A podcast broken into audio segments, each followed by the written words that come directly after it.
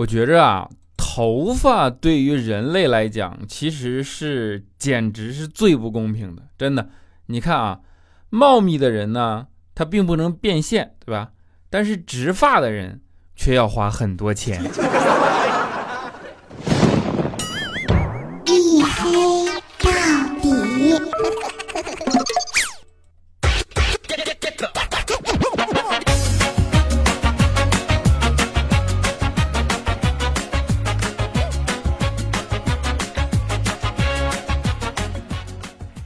哎呀，哎呀，就 Hello 各位啊，啊，没错啊，我自己赞助我自己，对吧？就是为你还是独家免费播出啊，一个怎么说来着啊？娱乐脱口秀节目一黑到底。你看我上次给你们来了一次真诚沟通，结果整的我把那个节目开场白都给忘了。啊，我是你们的隐身狗六个小黑啊。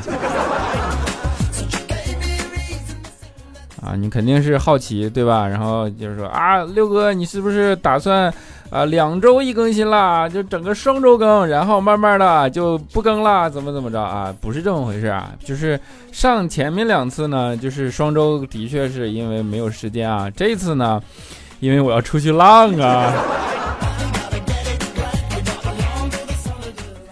啊，十一这不是放一个长假嘛，那就。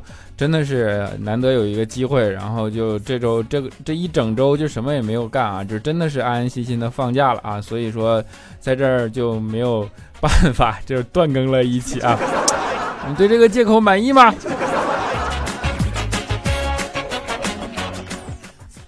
啊，但是实际上啊，大家都堵在十一放假，真的不是一件好事儿，对吧？就是。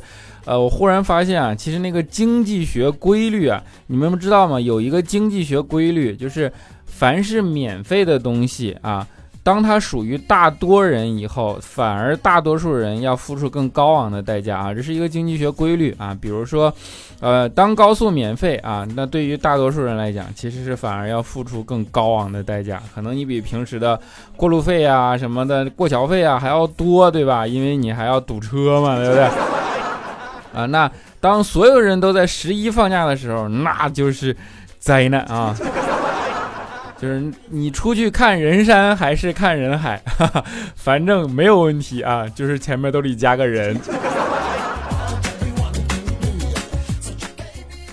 当然还有一些比较明智的选择，就是回家，对吧？你好多呃，在外打拼的人也是，然后十一嘛，你难得有一个长假啊，回家和父母团聚一下，然后能够。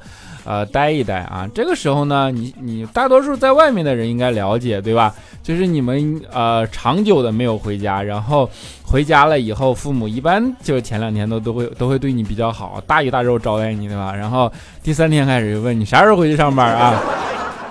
啊，就是大多数就是这种规律，对吧？当然还有一种，呃，父母可能还会对你说一句话，说，哎呀，平时工作很忙啊，那到家了呢，啊，就每天多睡一会儿啊。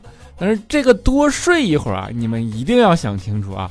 父母让你多睡一会儿啊，一定是告诉你早点睡，不是熬夜中午不起床啊。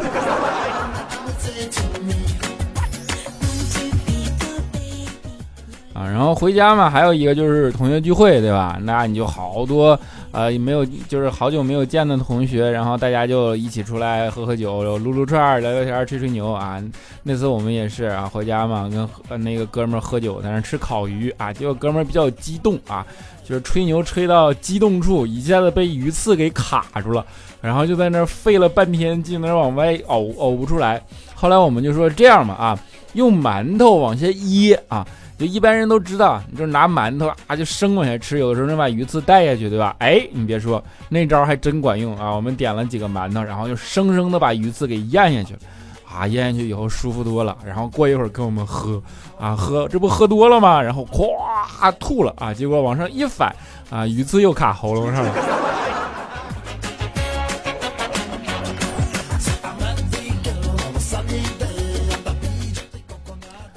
其实十一最怕的是去景区里边吃饭啊，那你回到家也就难免会啊出去跟朋友啊，跟那个以前小伙伴们啊出去浪，对吧？然后啊就去那种啊景区里，不管哪儿的景区，在十一都是人山人海的嘛。然后最难的是什么？就是一旦当你尿急的时候，你就没有办法，对吧？你就上厕所排队都。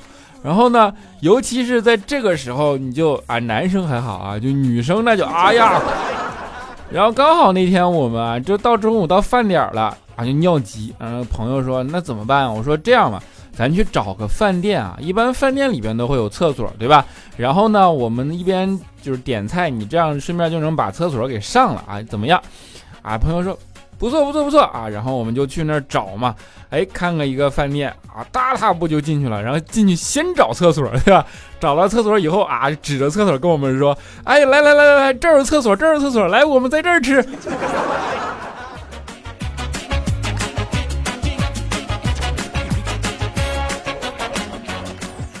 啊，就这种神经病，以后离着远点啊！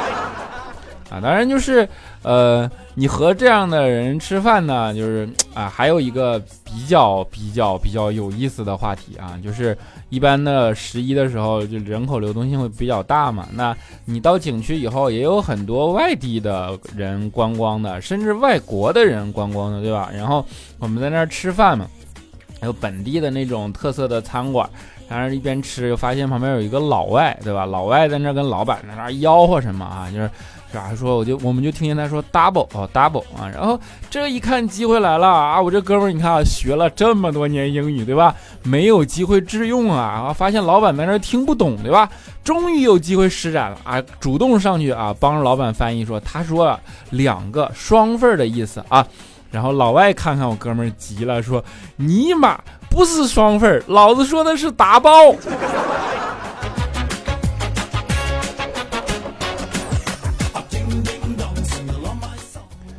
而内急这种事儿啊，怎么又说回内急了啊？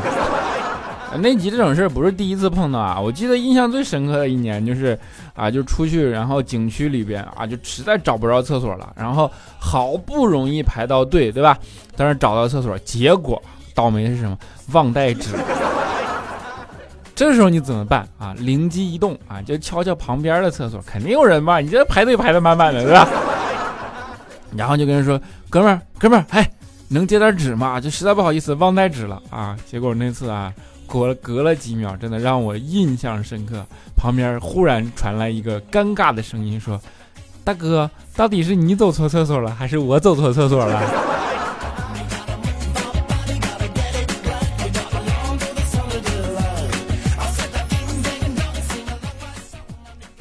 当然，不管怎么抱怨十一啊，就是能放假总是开心的嘛，对吧？啊，放假开心，回来就已经产产生问题了，叫节后综合症。一般就是上班的第一天，啊，就是那种萎靡不振，对吧？那长假综合症嘛。哎，李孝钦就在这点上表现的特别明显啊。然后那萎靡不振、昏昏欲睡啊。我们说你这是不是患上长假综合症了呀？然后孝钦说是啊。哎呀，就是这这这太难受了啊。这个时候呢，佳期在旁边过来了，说：“哎呀，你这个长假综合症，哎呀，这时间有点长啊。”啊，然后我们正在七嘴八舌的时候，忽然发现怪叔叔站在了旁边，说：“何止有点长啊啊！二零一八年春节都过去八个月了啊，都过去十个月了，快，你还没缓过来呢！”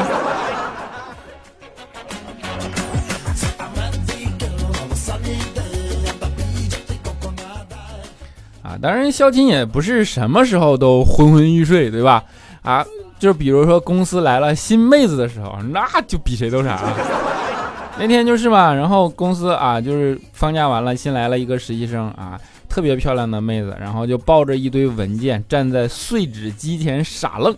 啊，这个时候小琴，你看表现的机会来了啊，就过去说，怎么着，你不会用这机器啊？然后妹子看小琴点点头啊，小琴说，这个东西啊很简单的，你看这样啊，说着就把妹子手里的文件抢过来了，然后往里一塞，按一下这个按钮，然后它就进去了，然后发现机器就纸就进去了，然后就被切碎了，对吧？你看这样不就被切碎了吗？然后就发现小姑娘特别疑惑，但是呢，比较感激的看着肖鑫，点了一点头，说：“嗯，好的，我知道了。那么，请问一下，一会儿复印件从哪里出来呢？”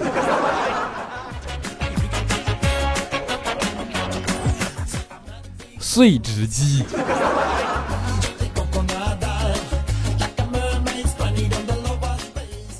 当然，你们也看出来，这就是肖钦的优点，对吧？乐于助人啊。虽然是挑的。啊，肖鑫不止不这样觉得，肖鑫觉得他身上优点真的很多啊，比如说自己的长相，他都觉得是优点。啊，那天就问我们啊，主要是问调调啊，说，哎，你看我长得怎么样啊？你说实话啊，调调没看呢。然后佳琪过来了，佳琪说，嗯，我觉得你长得挺阳光的嘛。啊，肖鑫说，你看我就说嘛，我长得还不赖吧？佳琪说，是啊，你看就像阳光一样，有点刺眼。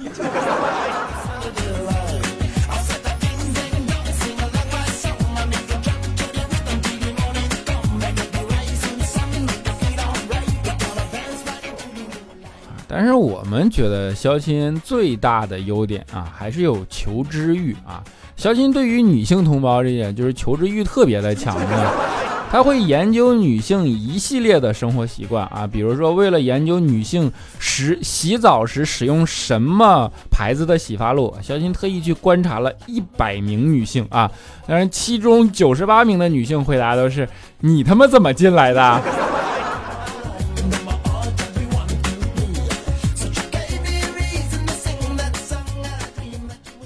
主要是长得太猥琐了啊！肖鑫猥琐到什么程度？就是他要进高档小区都会被保安拦下来啊！有一次就是去一个高档小区，然后保安就死活不让他进。后来肖钦就急了，说：“啊，你为什么不让我进？”保安说：“我哪知道你是好人还是坏人啊？你不能进啊！”肖钦说：“你等着啊！”说完掏出手机，然后就给自己的女神打了个电话啊，在这儿说了半天，然后把免提摁开了啊，就听见电话那头说：“我和你说过多少次了，你是个好人，但是我们真的不合适。”小新挂了电话，特别得意的看了看保安，听见了吗？好人。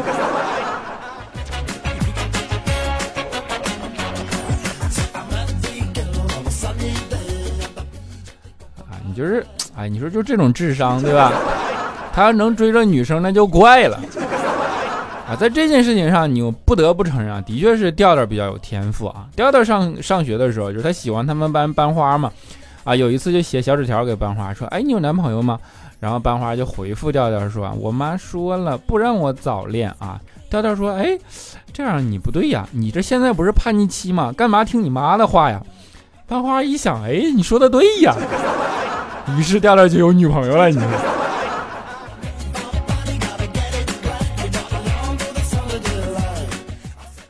调调那时候就比较浪，对吧？就浪到啥程度呢？看那个电视啊，你们都看过金庸的武侠剧吗？洪七公里边有一道特别著名的菜，叫做叫花鸡。叫花鸡是怎么做的呢？就是电视上演的啊，就是把鸡啊拿过来，然后弄死以后放在那个泥里裹上，对吧？然后烧烧完了以后扒开就直接吃啊。调调人看完电视他就学嘛，但是他又不敢抓鸡，又不敢弄死，怎么办呢？他就逮着一个鸡以后把鸡摁在地上，然后拿土直接把鸡给埋了，你知道吗？埋完了以后跟小伙伴然后就在上面烧火啊，点火，然后。大概烧了一两个小时啊，终于觉得这个硬了，都烧成陶瓷了，对吧？把那个泥盖扒开以后啊，发现鸡冒着热气儿就跑了。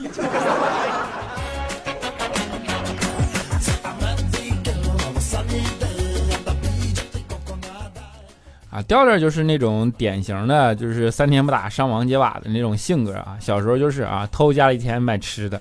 啊，结果呢，在小卖部让他爸给撞见了，一顿暴打呀，然后就问调调：“你钱从哪儿偷的？怎么偷的？”啊，调调只好如实回答说：“我看见我妈把钥匙放在哪哪哪了。”啊，第二天啊，调调他妈又给调调一顿暴打啊，跟调调说：“胆儿肥了你啊，敢一次性偷十二块钱？” 调调一想，好像发生了什么。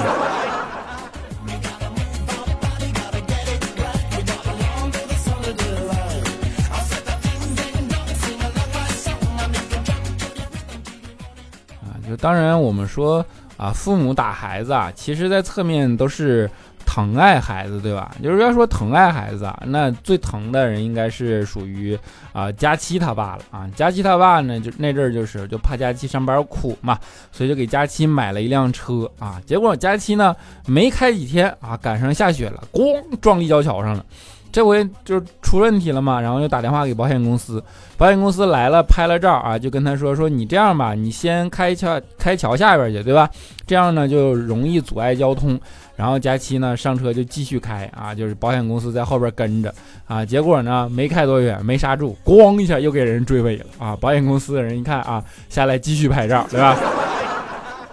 这时候啊，被追尾那大哥懵了，看着佳琪说：“哎呦我去，你牛逼啊！人家开车配司机，你开车配保险公司啊！”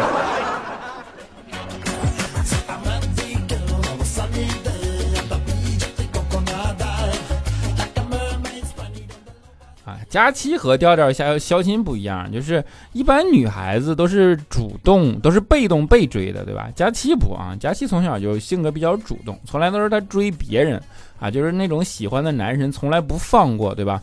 啊，那。但是佳期在这个过程中呢，品品尝到啊，不对，悟到啊一个真理啊，就是说现在的人啊越来越聪明了啊。佳期聊过的那些啊男孩子长得好看的小哥哥们都没有学过医啊，但是呢没聊几句都敢对佳期下一个结论啊，跟佳期说你有病。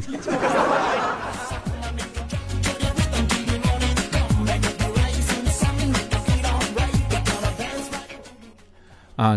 估计是这件事情给佳期留下了比较严重的心理阴影啊，所以佳期呢就远离了“瘦”这个字，因为“瘦”啊跟病的那个偏旁部首是一样的。哎，但是佳期一想啊，你看胖是肉字边，对吧？那就呃肉字边，但是月字旁嘛，那就跟胳膊啊、腿儿、肝儿、脾、肺、脑。啊，那都一样啊！你看，这些都是身体的一部分，所以胖应该也是身体的一部分。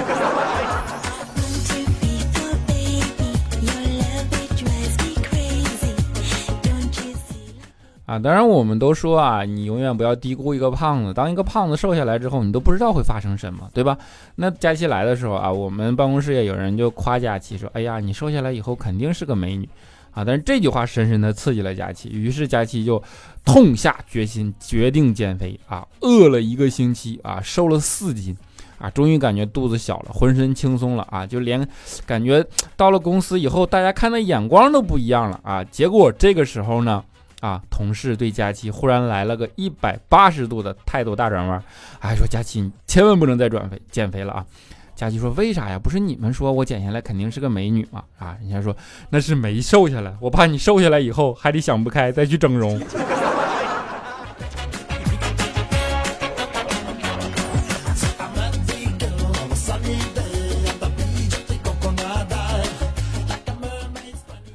佳期呢，其实从小就特别机灵，对吧？然后，呃，也会博取别人的同情心啊。他小的时候就是他爸比较忙，然后呢，很晚很晚才回家。有一次回家呢，佳期就在那不睡觉，然后他爸就问他说：“你怎么还不睡觉啊？”啊，佳期就问他爸说：“你这么辛苦，一天能赚多少钱啊？”啊，他爸说：“也就一百多吧。”然后佳期呢，这回转转身跑到自己的房间里，就把他的存钱罐拿出来了，跟他爸说：“我这里有七百块钱，你就休息几天吧。”哎呀，当时他爸看佳期这么懂事，感动的热泪盈眶啊！正想说什么啊，佳期接着说：“这几天你就陪我玩吧，这些钱给你，你这七天管我叫爸爸。”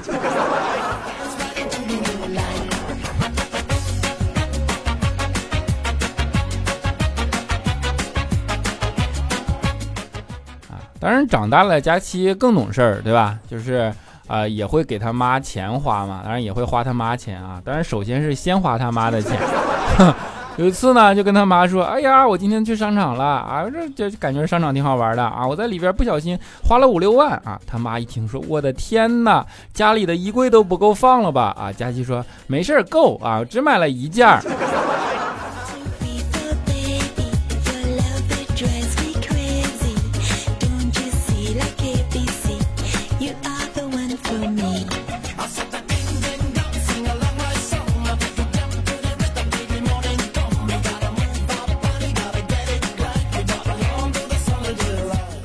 好了，一小段音乐啊，不废话，我们直接进留言，对不对？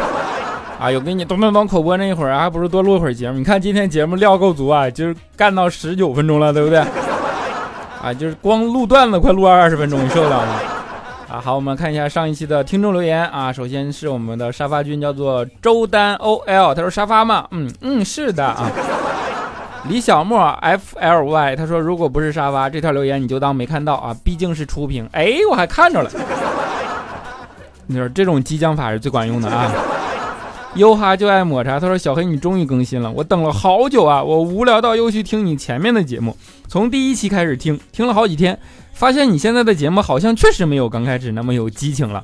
还有就是你刚开始做节目的时候，为什么有那么多明星给你口播片头呢？感觉好厉害的样子啊！这么久不更新，我又一次以为你不会更新了，还以为以后就只能听你以前的节目度日了。小黑，你以后拖更或者断更，能不能在微博上通知一声啊？啊，好歹对我们这些苦等的粉丝有个交代呗。能，你只要不说，你以后能不能别拖更啊？啊就好说好说啊，独自摇曳吧。他说终于忍不住要给你留言，看不到你更新，心里就空落落的啊。做你喜欢的、愿意的事儿啊，只要你还愿意更新，我就愿意听，愿意等，不管每周更还是两三周更。哎呀，真爱，么么哒。啊，暖男 plus，他说小黑小黑，我已经算是你的老粉啊，plus 啊。我已经算是你的老粉丝了，用喜马拉雅两三年了，你的节目全都听了。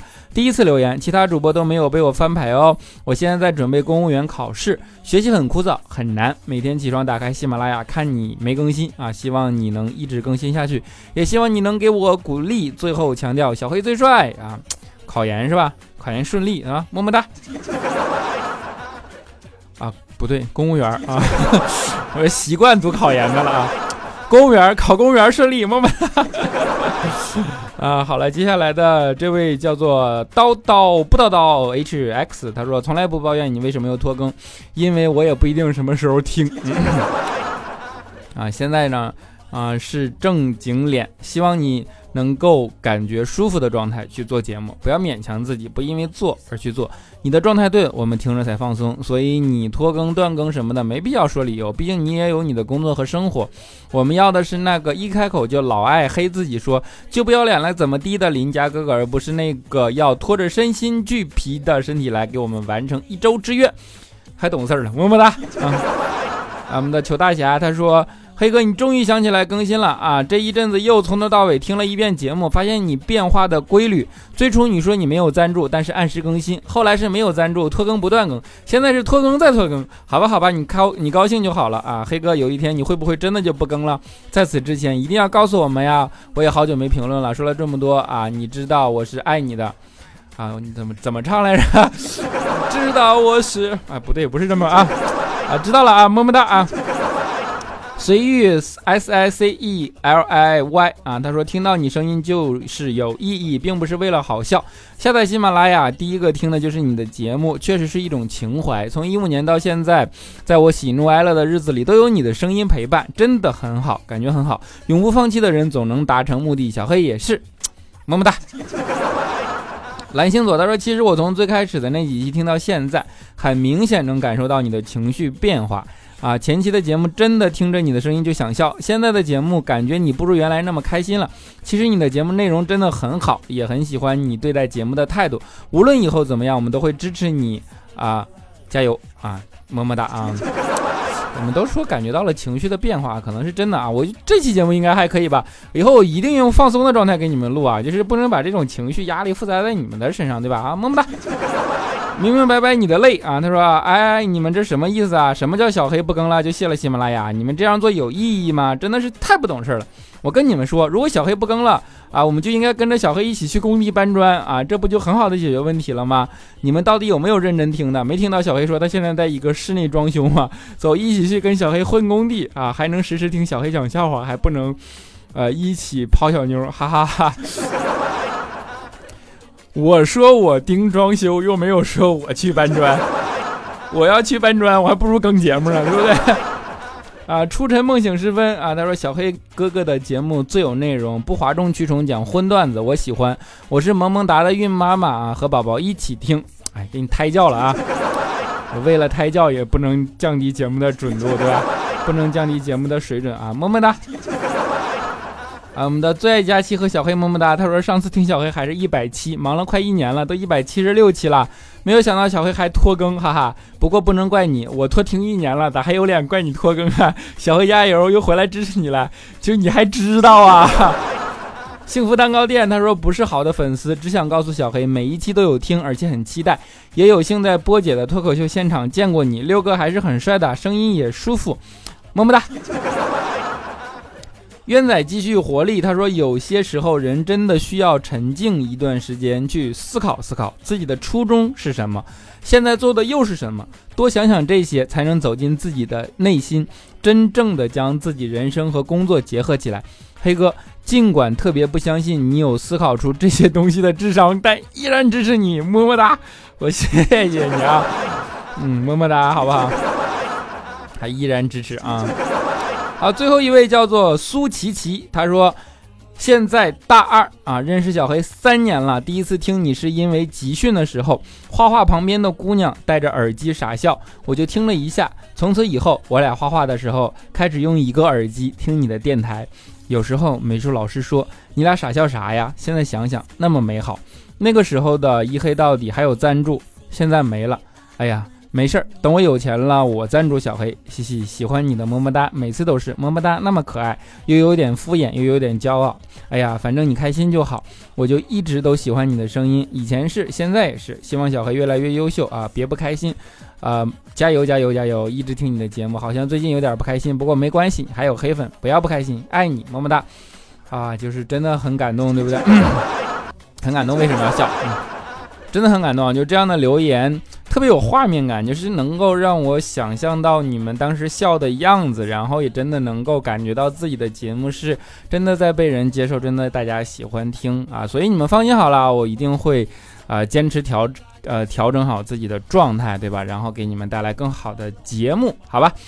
好了，在节目的最后呢，啊，给大家带来一首歌，叫做《白银饭店》啊，依然是安静好听的歌。希望你们能够喜欢，我们下期节目不见不散。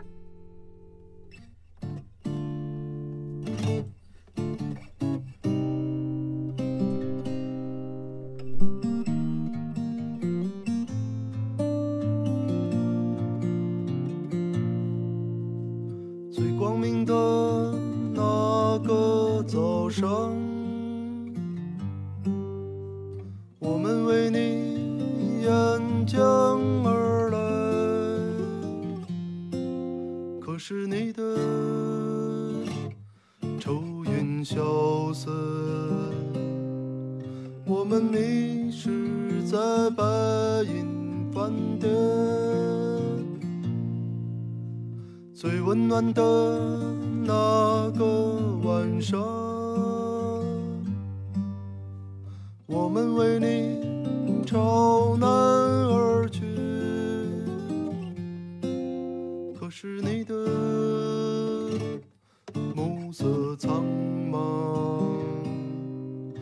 我们搁浅在白银饭店。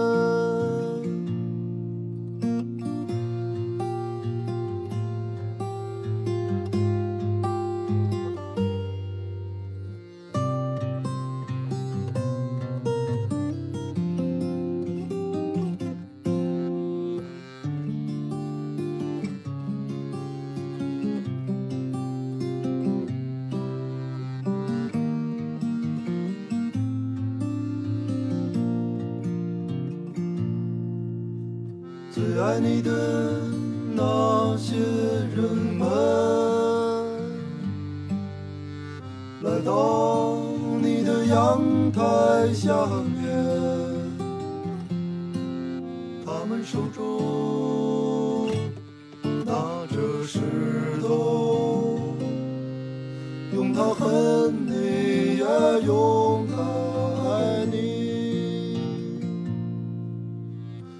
等你的那些人们来到你的阳台下面他们手中拿着鲜花用它爱你也用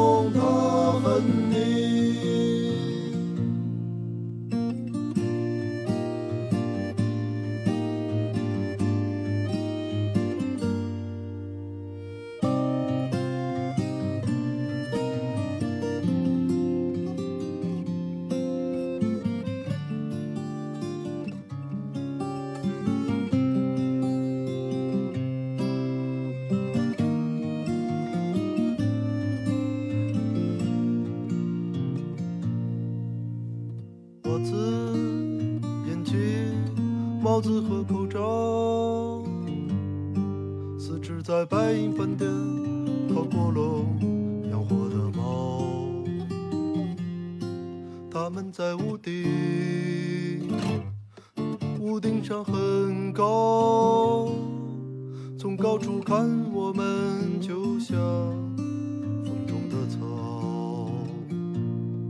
从高处看，我们就像风中的草；